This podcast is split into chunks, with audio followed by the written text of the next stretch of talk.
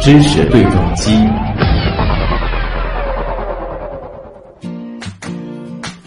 欢迎回到新闻实验室。今天的知识对撞机呢，我们要把视线转向无人驾驶领域。阿尔法八智能驾驶公交日前在深圳首发试运行，四辆全自动公交车依次在真正开放道路上演无人驾驶，开启了深圳公交智驾时代。这几辆搭载阿尔法八智能驾驶公交系统的公交车，车身比普通公交车更小巧。车内除了方向盘无人掌控，其他外观看起来没什么差别。不过，东广记者李斌前往深圳实地采访体验之后，发现无人驾驶巴士距离日常载客运营仍然有很长的路要走。我们首先来听李斌发回的报道。欢迎乘坐阿尔法八智能驾驶公交。车辆已进入智能驾驶模式。阿尔法八是深圳巴士集团和深圳海良科技联合研制的智能公交。坐在车厢里，从表面上看，这辆车与目前运营的公交车一样，有方向盘、有刹车板、有司机。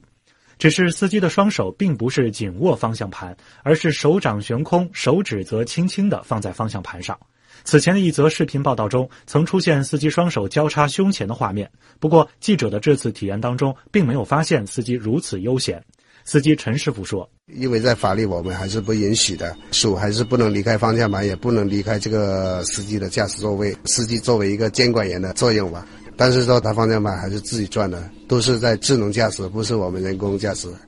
公交车在福田保税区内的道路行驶，虽说相比市区来说车辆行人要少一些，但是前方货车停靠、旁边车辆变道、行人乱穿马路，这些道路突发状况同样时有发生。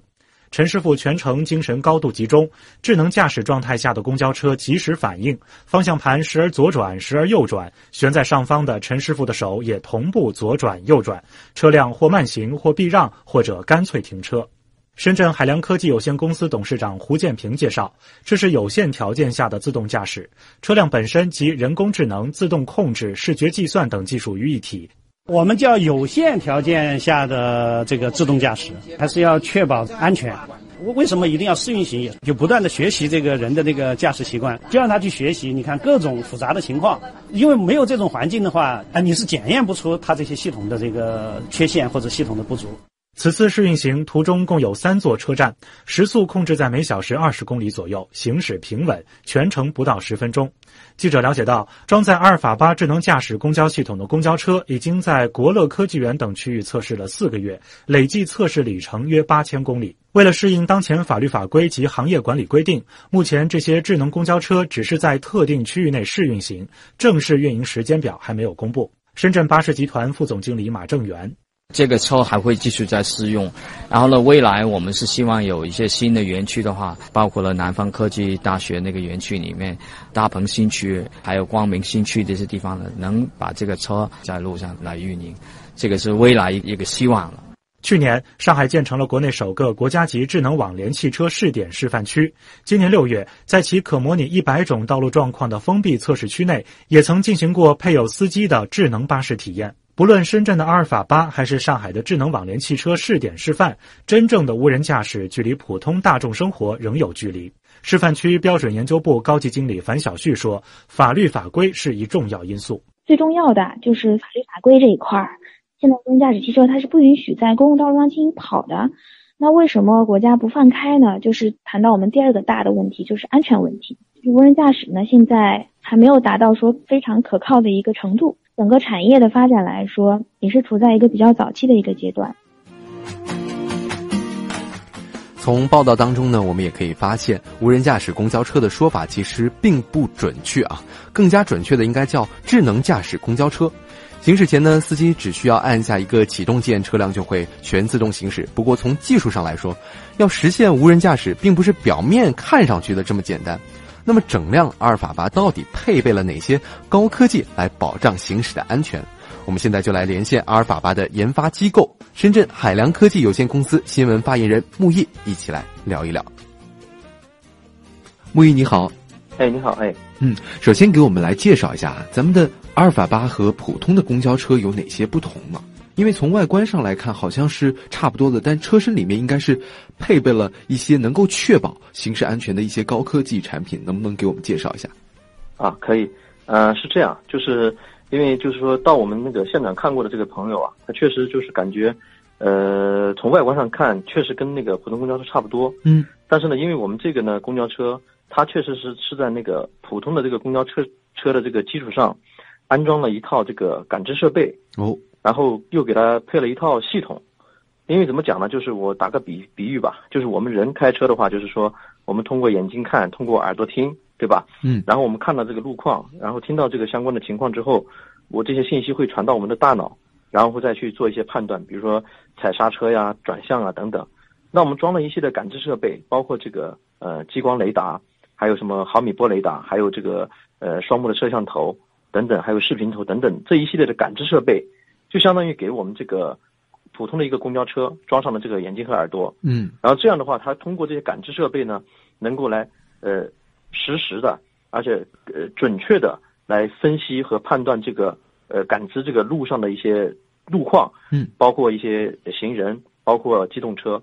等等。然后这些收集到的这些信息和数据，又会传入到我们这个阿尔法八这个智能驾驶系统里边，嗯，它进行一个分析和决策，然后这个时候再把这个指令下达给我们这个车辆，让它进行一个刹车，或者是呃转向，或者是障碍物的避让等等。嗯因为呢，就是说，呃，就是说，可能在这个呃，对公交行业这块儿或者交通行业呃了解的呃同志呢，可能比较清楚一点，就是现在绝大多数的这个交通事故啊，其实它是由这个人为因素造成的，包括这个什么呃疲劳驾驶啊，包括我们的这个呃人的这个视力啊，包括这个注意力不集中啊，甚至包括因为现在大家这个智能手机啊，有些人这个开车的时候玩手机啊，这个看微信啊、抢红包啊等等。但是就是说，它机器不会，啊，机器它是高度集中的，啊，这样的话就是从更大的层面上，就是保证了我们这个行车的这个安全。嗯。对所以就是说，我们从各种各样的，不管是感知设备还是这个机器的设置上面，来保证我们的交通安全的一个情况。对对对，是。嗯那呃，除了保障这个行驶的一个自如之外，还有一些什么样的功能呢？对，其实是这样的，就是智能驾驶，就是其实怎么讲呢？其实有的人讲的是无人驾驶，有的人讲的是叫自动驾驶。嗯，我们为什么叫呃叫智能驾驶？因为现在就是说，从这个法律法规来讲呢，它其实就是说现在是规避不了的。我们叫智能驾驶，其实这个就是说，我们这个阿尔法八呃智能驾驶公交，这是这个其实已经就是它最大的一个特点了，就是说它已经实现了这个智能驾驶的这个功能。啊嗯也就是说，它是把这个人工智能的一些相关的一些高科技的应用应用到我们这个公交车辆上来了，啊，这个其实就是它一个最最大的一个特点了。啊，那比方说，呃，自动的靠站啊、减速避让啊、紧急的停车这些功能，目前都能实现吗？啊，都能实现。对，刚才我再补充一点，就是说智能驾驶系统是我们这个阿尔法八智能驾驶公交的一个最核心的一个一个特点。但同时呢，因为它是公交嘛，它是公交，所以我们也实现了，就是说，因为我们整个呃整个的这个整个系统的设计啊，都是基于这种公交特性来去设计的。所以的话，大家去上车体验的话，你在车内，其实你感觉到其实就在坐公交，包括它的自动自动停靠站，包括它自动的语音报站，啊，这些都是都已经完全实现了。嗯，那您刚刚提到的这个呃智能驾驶的这个系统，它的一个反应其实要比人类要快。那这个反应速度大概是多少呢？这样的人的话，大概就是说，呃，人人比如说一个一个判断，咱咱们先说感知吧，人可能看、看东西可能就只能看到个五十米，但是我通过的感知设备，我也看到五可可以看到两百米，啊，一百多米到两百米的距离，我都、哦我都能看到。我看到了之后，我会提前做判断。嗯那人的反应呢，就是说大概就是说可能要可能需要两秒钟，但是这个机器呢，可能就是也就零点二秒，可能就已经把这个已经反应都已经判断出来了。嗯，所以也就是说，如果我们使用智能驾驶呃这样的一个系统，在呃任何设备或者说任何的技术达标的情况下，其实是可以最大程度是上的去减少这个交通事故的发生。对，对，没错了，就是可以让我们的整个交通更安全、嗯，更可靠。嗯，那我们乘客在车上体验会有什么样的不一样吗？这个我相信也是很多听众所关心的。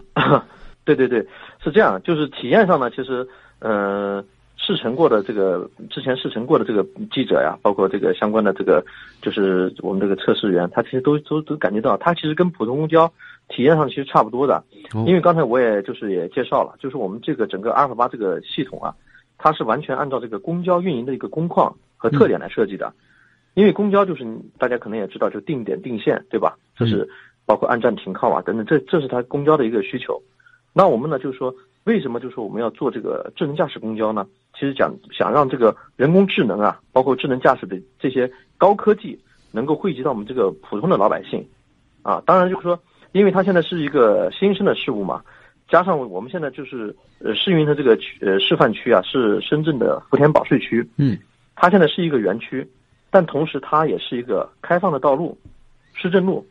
所以呢，它是个和这个社会车辆是混行的，包括行人呐，包括摩拜单车呀，包括 ofo 啊，包括这个快递的这种小电动都很多。嗯，所以呢，就说基于我们这个是一个新生的事物啊，所以我们就是在这个速度上做了一定的限制。嗯，所以这块我觉得可能就是呃，乘客呢感觉可能是速度会不会有点太慢了？哦，啊，可能就就这一点，其他的基本上都是呃一样的。啊啊！那我们从记者的这个体验报道当中也可以听到啊，就目前阿尔法八其实还是配备了司机的。那他们的主要的一些职责是什么样的呢？啊，对，因为这个我刚才也跟大家介绍了，就是说，呃，我们呃目前呢，就是我们的所有的公交车，所有的阿尔法八这个智能驾驶公交，它是有驾驶位的，而且是有方向盘的，而且我们也是有一个呃优秀的一个呃 A 牌的驾驶员在车上的。因为这块呢，主要就是说。我们目前的这个相关的法律法规啊，它是不允许呃无人驾驶的。一，它是配有司机的；二呢，它这个手啊还是放在这个搭在方向盘上面。当然，它就是在我们这个系统进行测试的时候，它是不去操作方向盘的，但它手相当于是还是搭在上面的。哦，这个都是我们就是要要要就是创新嘛，就是我们大家鼓励创新，但是就是说还是创新，还是要在目前的这种法律法规体系下，嗯，来创新。所以我们的有驾驶员，而且我们这个手是搭在上面的，但是他不去操作这个方向盘。他这个呃，在测试的过程当中，这个驾驶员承担什么责责任呢？职责呢？他主要是一个呃，在紧急情况下的一个呃应急干预。嗯啊，主要是做这么一个一个一个一个职责。对。嗯。呃，在未来，如果通过人工智能不断的一个深入的学习和阿尔法八不断实践之后，再加上法律法规的一些完善，是不是有可能从智能驾驶向真正的无人驾驶做转变？是，就是这个呢，就是随着这个，嗯，包括这个人工智能的一些相关技术啊，它进一步的这个，因为现在的科技变换是非常快的，嗯，而且就是说，不是我们常人能够想象到、想象得到的，它这种变化特别快。然后包括这个随着这个深度学习这种技术啊，它进一步完善，再加上我们现在就是我们在做大量的这个系统的这个测试，包括这个在园区里的这个跑，那这样大数据的一个积累，我们进一步的来就可以实现我们这个这个系统啊，可以进一步的优化。呃，然后呢，就是随着这个，我们也是结合这个，呃，包括国家这个交通部、公安部啊，包括他们一些相关的一些技术路线的一些这个日趋的这个成熟，包括我们法律法规的一个完善，那么以后呢，这个就是说，呃，无人驾驶那一天肯定会到来的。嗯。同时，我们随着这个就是说，呃，公交车辆这个电动化的完成啊，加上我们这个智能驾驶公交技术这个普及啊。我们再通过这个像我们这个公交智慧公交这个路网的一个基础设施的建设，那这样的话就是能够保证我们这个整个智能驾驶公交，包括未来就是无人驾驶公交的这个就是更加稳定、更加可靠。嗯，那呃，我们先排除目前的一些情况啊，就是我们在理想实验的一个情况下，如果我们要从现在的这个状况转到无人驾驶的话，在这个过程当中，可能还需要做哪些测试呢？就是现阶段呢，就是还是就是说我们在，因为我们现在是实际的一个开放道路嘛，嗯，所以包括这个呃一些一些我们刚才讲的，就是包括呃这障碍物的识别、车辆的识别，呃这个包括它的识别的精度，对吧？然后包括的这种这个车辆能够反映的这个时间，包括我们这个在实际工况道路上的这些自动智能驾驶技术、智能驾驶这个相关数据的这个收集啊，我们现在主要是做这些测试。然后通过这些测试得到的这大量的这种数据，然后再去完善我们的这个呃，反过来再来来来来反推反反过来再来反推我们这个我们的相关的感知设备嗯的性能是不是能够更加优化，对吧？啊我们的这个算法平台是不是可以更加的优化？啊，嗯主要是从这些方面去做这些测试。嗯哦，所以也是期待一步一步的向未来的无人驾驶的这个领地来靠近。好的嗯，那非常感谢木易接受我们的采访，谢谢您。其实一提到无人驾驶，大家往往想到的是汽车不要人去开了。可是实际上，无人驾驶准确的说，呃，应该叫自动驾驶是有级别划分的。而所谓的示范路线、示范区呢，就是给这这些自动驾驶汽车来练级打怪的这样一个地方。那我们也要来了解一下目前无人驾驶的一个分级啊。目前呢，全球汽车行业公认的两个分级制度，分别是由美国高速公路安全管理局和国际自动机工程师学会提出的。其中呢，国际自动机工程师学会的分类是更加详细一些，从 L 零到 L 五级，一共是分成了六级。那 L 零呢就非常好理解了，就是完全由人类驾驶员进行驾驶操作，纯属是呃纯人工驾驶啊。汽车呢只负责执行命令，并不进行驾驶干预。L 一呢，则是指自动驾驶系统有时能够辅助驾驶员完成某些驾驶任务，比如我们常常说到的车道保持系统，或者是自动制动系统等等，就属于 L 一级的自动驾驶的范畴。而到了 L 二呢，自动系统可能能够完成某些驾驶任务，但驾驶员需要监控驾驶环境，并随时准备接管。目前绝大多数的车企都已经做到了 L 二级别的自动驾驶技术。在这个阶段呢，虽然机器可以独立完成一些组合行驶需求，但驾驶员仍然需要将双手双脚预备在方向盘及制动踏板上，随时待命。那到了 L 三级别的自动驾驶技术呢，驾驶员将不再需要手脚待命，机器可以独立完成几乎全部的驾驶操作，但驾驶员仍需要保持注意力集中，以便应对可能出现的人工智能应对不了的一些情况。而 L 四和 L 五级别的自动驾驶技术都可以称为是完全自动驾驶技术。到了这个级别呢，汽车已经可以在完全不需要驾驶员介入的情况下来进行所有的驾驶操作了。驾驶员也可以将注意力放在其他的方面，比如说工作或者是休息。但这两者的区别就在于，L 四级别的自动驾驶适用于部分的场景之下，通常是指在城市当中啊，或者是高速公路上等等。而 L 五级别则要求自动驾驶汽车在任何的场景下都可以做到完全自动驾驶车辆的行驶。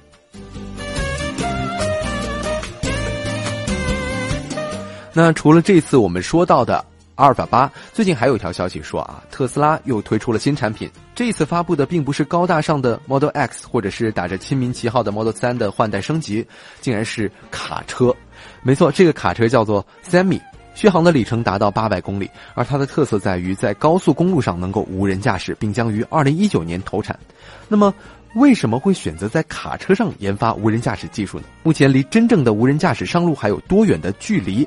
我们的编辑乐奇之前也是采访了 IT 评论员图样科技副总裁徐涛，我们来听听他的观点。我们都知道，这个无人驾驶的技术，其实前两年我们也经常都提到。那么从目前的技术上来说，我们现在的无人驾驶达到怎么样一个级别了呢？现在能达到的，一般认为是到 L 二到 L 三应该是没问题了，也就是在特定场景下的比较低速的自动驾驶，这个是已经能够商业化了。那也有一些公司提供这样的产品。那真正我们真正意义上的无人驾驶呢，就是要到 L 五级别嘛，这个呢。很多专家认为就还比较遥远，可能比较乐观的认为五年后能实现，那不乐观的可能认为十年后，甚至更远才能实现。那这是现在的一个现状吧。嗯，那所谓的就是说实现是说真的上路，还是说我们现在其实有一些，比如说我们在实验室里的科技已经可以实现到 L 五了呢？啊，它这个实验室指商业化，就是有具体的产品在外面卖了，就有人能用了，嗯、而不是只只仅仅只在。实验室里能能够做到的一个产品，而且因为自动驾驶这个产呃这个技术本身，它不单单是它是需要和实际的路况要结合的，所以不能仅仅是在实验室里做测试是这个结果，必须在真正的路上做测试，呃，在实际的情况下测试下来没问题呢，才能真正上路。因为政府也会发呃正式的牌照，那才能真正的上路。啊，是这样的。那呃，就是从 L 五到现在目前的 L 三，它中间主要的差别在于哪里？差别就是主要是场景，现在的 L 二、L 三主要就是在一些比较封闭的环境下，就没有一些比较呃突发的情况。嗯，那，比如说在厂区仓库内，比如说在那个呃草坪